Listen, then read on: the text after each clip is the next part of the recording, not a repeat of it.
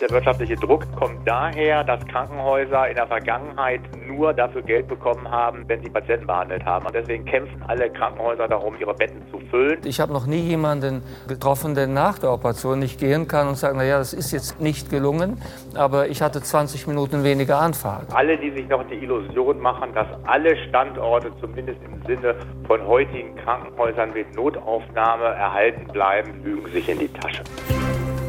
News Junkies. Verstehen, was uns bewegt. Ein Podcast von RBB24 Inforadio.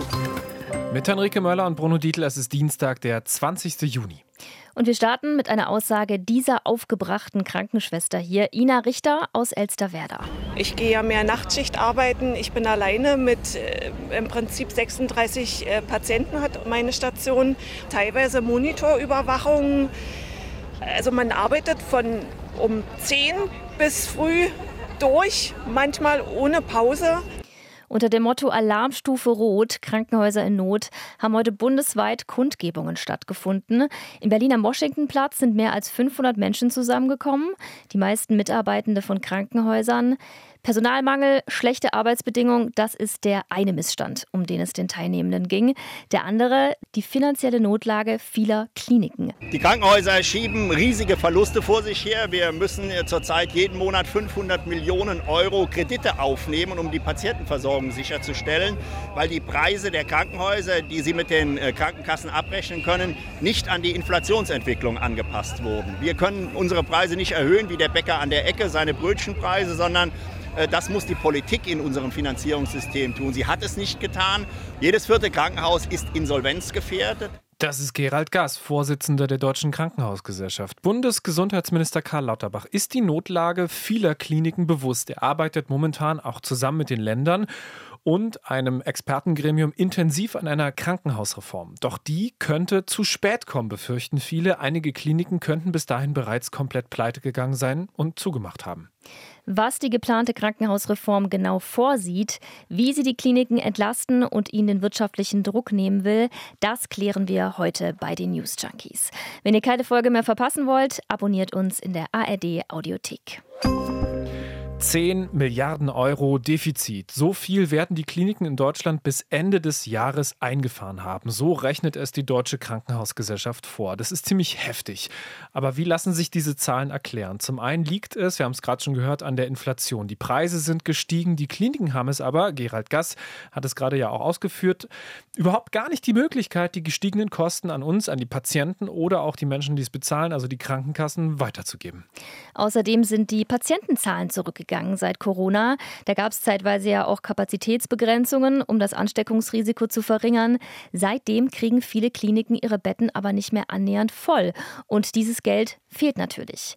Weiterer Kostenpunkt Gehälter. Auch die sind gestiegen und lassen die Betriebskosten für Kliniken steigen. Ja, und dann ja auch noch die überall gestiegenen Energiekosten. Auf die hat die Bundesregierung zumindest reagiert. Sechs Milliarden Euro Energiehilfen hat sie versprochen. Die sind aber teils immer noch nicht in den Kliniken angekommen oder mit zu viel zeitlicher Verzögerung. Das beklagt die Berliner Krankenhausgesellschaft. Natürlich war auch die geplante Krankenhausreform Thema heute bei Alarmstufe Rot Krankenhäuser in Not.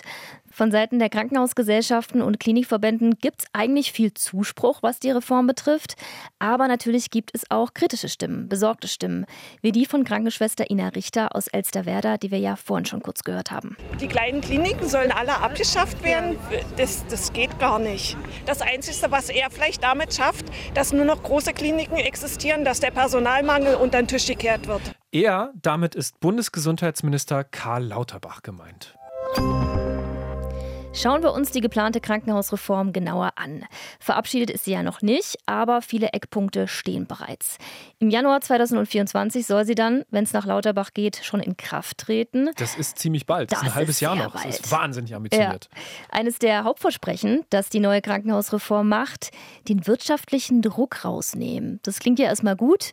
Medizin statt Ökonomie, sagt Lauterbach. Aber wie soll das gehen? Naja, und vor allem woher kommt dieser wirtschaftliche ja. Druck überhaupt? Den muss ja die Politik auch irgendwann vorgeschrieben haben. Professor Dr. Reinhard Busse ist Mediziner und Professor für Management im Gesundheitswesen an der TU Berlin. Zudem ist er auch Mitglied der Expertenkommission für die Krankenhausreform. Er erklärt die Ursachen für den wirtschaftlichen Druck vieler Kliniken so. Der wirtschaftliche Druck kommt daher, dass Krankenhäuser in der Vergangenheit nur dafür Geld bekommen haben, wenn sie Patienten behandelt haben, also wenn sie die Betten auch gefüllt haben.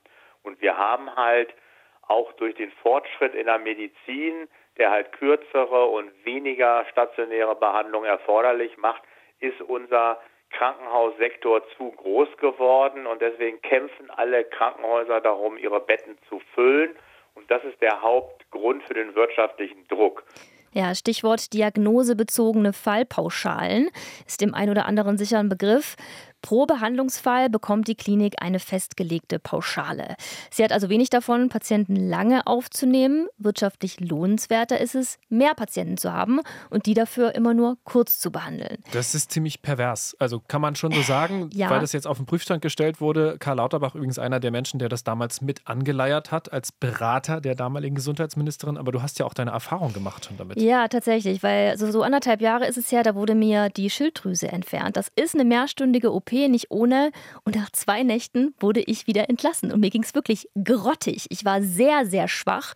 Das hat mich sehr verunsichert, einfach nach zwei Nächten wieder nach Hause geschickt zu werden. Das hat auch nichts mit Fortschritt der Medizin nee. zu tun, einen halbkranken Menschen dann nach Hause zu schicken, beziehungsweise komplett krank. Das ist ein bisschen verantwortungslos, fand ich das ehrlich gesagt. Also diese Fallpauschalen sollen nach der Krankenhausreform eine geringere Rolle spielen. Weg sind sie nicht. Das neue Finanzierungsmodell für die Kliniken könnte so aussehen, 40 Prozent der Betriebskosten sollen weiterhin über die Fallpauschalen finanziert finanziert werden, 60 Prozent über eine sogenannte Vorhaltefinanzierung. Was das ist, damit ist gemeint, dass Kliniken in Zukunft alleine für das Vorhalten bestimmter Leistungen Geld bekommen. Also eine Klinik bekommt Geld dafür, dass sie Schilddrüsen-OPs anbietet. Um jetzt mal bei deinem ja. Beispiel zu bleiben, Henrike. Sie hat also das Personal und auch die nötige Technik, die ja sehr teuer ist dafür, auch wenn im Jahr vielleicht in Anführungsstrichen nur 50 Schilddrüsen-OPs stattfinden. Genau. Und diese Vorhaltefinanzierung, die nimmt den Kliniken den wirtschaftlichen Druck, unbedingt Patienten aufnehmen zu müssen.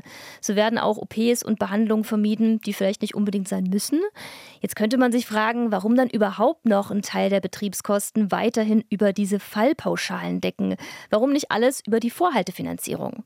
Gesundheitsminister Lauterbach hat es im MoMA im ZDF so erklärt. Naja, wenn jetzt alles bezahlt würde, nur weil ich die Leistung machen kann, ich mache sie aber nie, dann könnte man ja Gewinne machen, indem man einfach nicht behandelt. Das will natürlich niemand. Aber wir müssen aus diesem Hamsterrad heraus.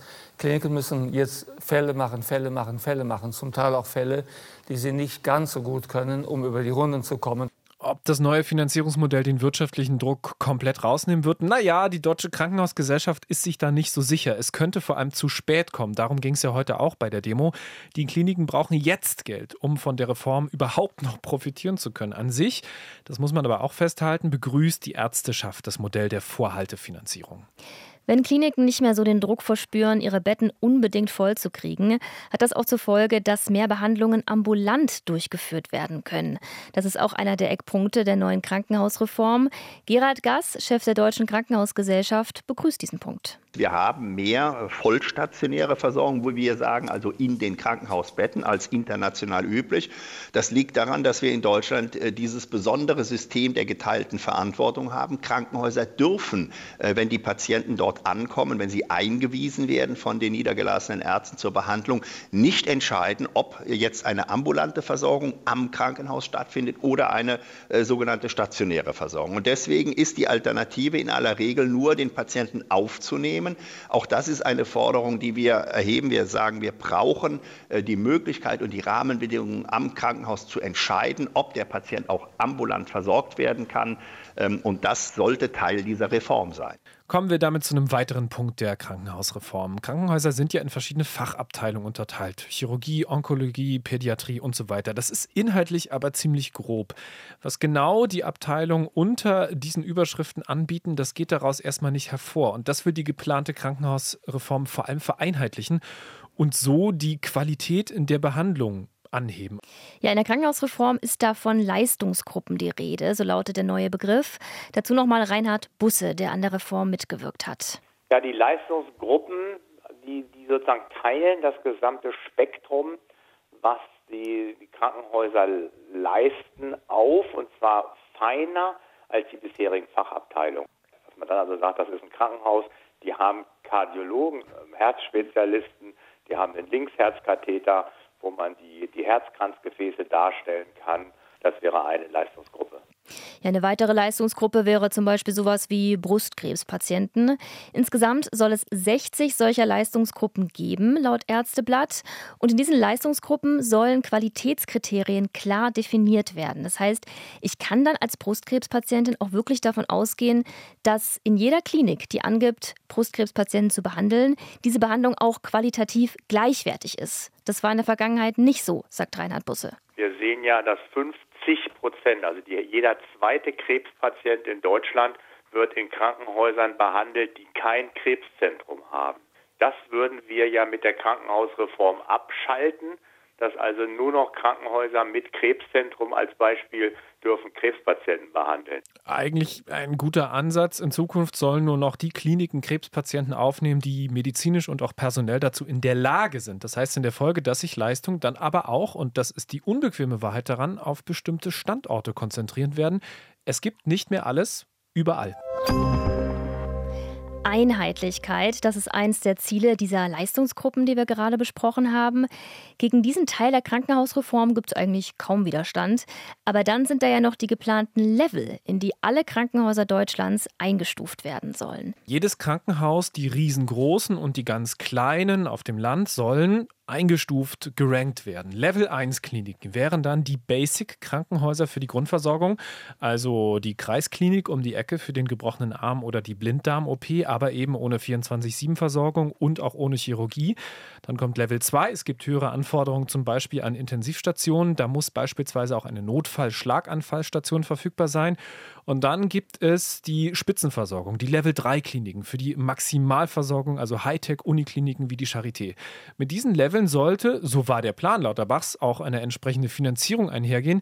Je höher das Level, desto mehr Kohle.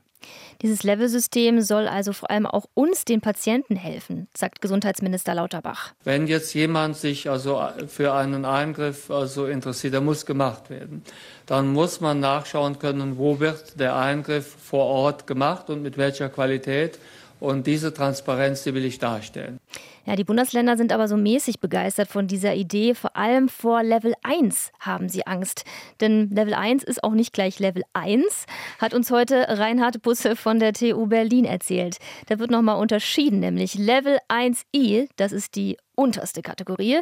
Das sind dann die absoluten Basiskliniken, die nicht mal mehr eine Notaufnahme haben. Bei den Level 1i Kliniken, das sollen ja die Krankenhäuser sein, die Verbindung zwischen der stationären, also wo die Patienten im Bett liegen, und der ambulanten Versorgung sicherstellen sollen. Die haben keine Notaufnahmen. Es gibt aber auch die 1N-Kliniken, also auch auf, auf der Stufe 1. Die, das N steht dann für Notaufnahme. Wenn also eine Level 1-Klinik mehr als 30 Minuten so im, so im Konzept von einer, von einer höher geordneten Stufe 2 oder 3 Klinik weg ist, soll sie eine Notaufnahme haben, während die 1i-Kliniken die Versorgung vor Ort ohne Notaufnahme sicherstellen sollen. Je näher dran an einer höher gelegenen Klinik, also desto geringer die Chance auf eine eigene Notaufnahme. Viele kleinere Krankenhäuser, gerade in Flächenländern wie Brandenburg, befürchten auch diesen 1i-Status, was ja die Schließung der Notaufnahme zur Folge hätte und dann auch weitere Wege für Patienten. Da gab es wohl laut Märkischer Allgemeiner Zeitung schon eine interne Streichliste in Brandenburg. Da wären insgesamt insgesamt 26 der 66 Klinikstandorte zukünftig nur noch Level 1i, also eher Gesundheitszentrum als Krankenhaus.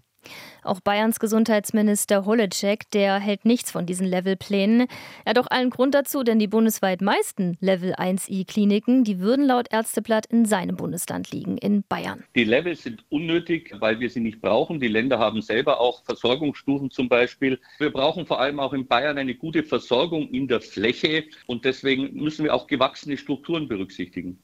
Der Berliner Gesundheitsökonom Busse, der auch in Lauterbachs Regierungskommission zur Krankenhausreform sitzt, der verteidigt die Pläne und versucht, die Bundesländer, insbesondere die Flächenländer, zu beruhigen. Es wird ja so sein, dass gerade in den ländlichen Bereichen sollen ja die kleineren Krankenhäuser die Notaufnahmen behalten. Was abgeschafft werden soll, dass in den Großstädten Level 1 Krankenhäuser, die nur ein Kilometer von einem größeren Krankenhaus weg sind, dass die unnötigerweise auch eine Notaufnahme haben.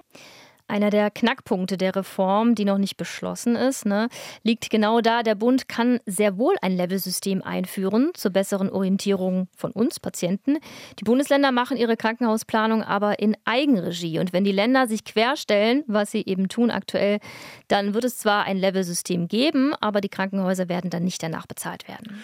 Puh, also ja, kompliziert. Es ist sehr kompliziert, deswegen dauert es auch so lange. Warum es da aber so Reibereien zwischen Lauterbach und seinen Länder Gesundheitsministerinnen und Ministern gibt? Weil alle von der sehr unbequemen Wahrheit wissen, aber sich vor allem wenige Landespolitiker trauen sie ganz klar anzusprechen. Es gibt zu viele Krankenhäuser.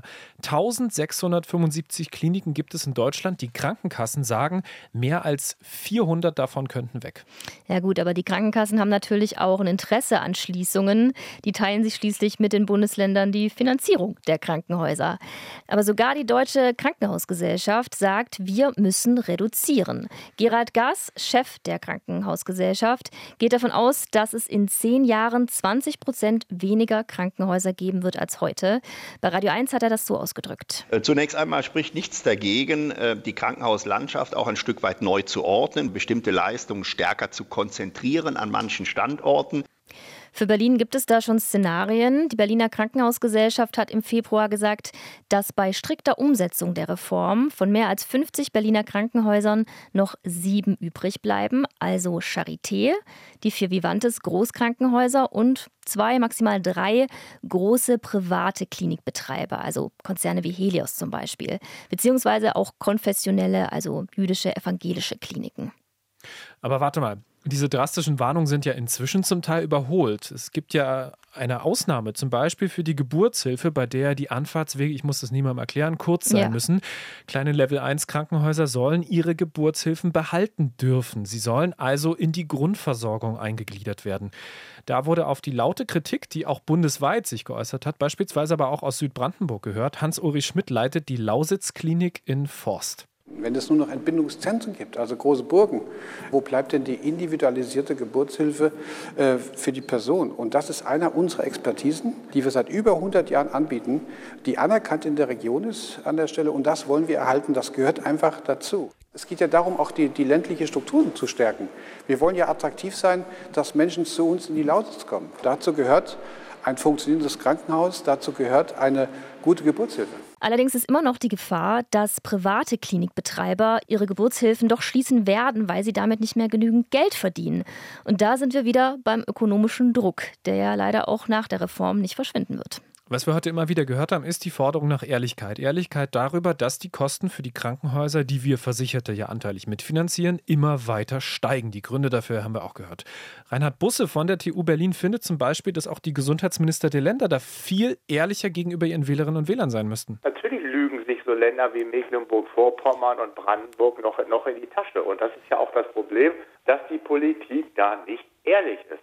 Dabei geht es ja nicht mal nur ums Geld, sagt Busse, denn es braucht ja auch Menschen, die in diesen Kliniken arbeiten. Also alle, die sich noch die Illusion machen, dass alle Standorte zumindest im Sinne von heutigen Krankenhäusern mit Notaufnahme erhalten bleiben, lügen sich in die Tasche. Das ist primär ein Problem auch der notwendigen Personalressourcen. Das ist ja ein ganz wesentlicher Punkt dass wir demografische Transition, die Babyboomer, die jetzt in Ruhestand gehen, das sind, das sind jedes Jahr Generationen von 1,3 Millionen. Aber die Länder, die noch sagen, sie wollen alle Standorte so praktisch so wie heute erhalten, das wird nicht funktionieren. Ja, obwohl Personalmangel jetzt kein Grund sein sollte, eine Klinik dauerhaft zu schließen, da muss man sich eventuell auch darum kümmern, dass die Arbeitsbedingungen entsprechend sind. Eine vorsichtige Entwarnung gibt es. Der Rückgang an Krankenhäusern in der Fläche wird nicht alle Regionen in Deutschland gleich betreffen. Boris Augurski ist Gesundheitsexperte am Leibniz-Institut für Wirtschaftsforschung in Essen. Er war auch Teil von Lauterbachs Regierungskommission und er hat im RBB24 Inforadio gesagt: Brandenburg, auch andere neue Bundesländer haben schon einiges hinter sich an Strukturen Strukturoptimierung. Da muss es dann vor allem auch darum gehen, kann ich äh, eine Versorgung im ländlichen aufrechterhalten. Und das ist aber auch ein Aspekt der Reform, dass ich über die Vorhaltefinanzierung auch so eine Sicherstellung der ländlichen Versorgung hinkriege, dort, wo sie eben auch gebraucht wird. Und größere Änderungen erwarte ich tatsächlich eher in Westdeutschland. Heißt aber eben auch nicht, dass es eine Bestandsgarantie für alle Klinikstandorte gibt, auch wenn das Landespolitiker versprechen. Wegen der Reform muss überhaupt keine Klinik fließen, weil ohne die Reform, das ist ja unstrittig, haben wir ein Krankenhaussterben, wo auch Krankenhäuser sterben, die wir unbedingt benötigen. Die Reform ist noch nicht durch. Es gab Anfang Juni ein Treffen zwischen Ländern und Gesundheitsministerium. Da wurde insbesondere über diese Level-Einteilungen verhandelt. Offen ist jetzt zum Beispiel auch noch, welche Übergangsfristen es für die Leistungsgruppen geben wird, in welchem Verhältnis Vorhaltefinanzierung und Fallpauschalen bei einzelnen Behandlungen stehen werden. Ende Juni gehen da die Verhandlungen weiter. Lauterbach wird weiter Werbung für die größte Krankenhausreform seit über 20 Jahren machen. Der Mann, der damals gar nicht so unbeteiligt war an der Einführung der jetzt so geschmähten Fallpauschalen. Das waren die News Junkies für heute. Lasst uns gerne Feedback da, wenn ihr mögt. newsjunkies.inforadio.de ist die Mailadresse.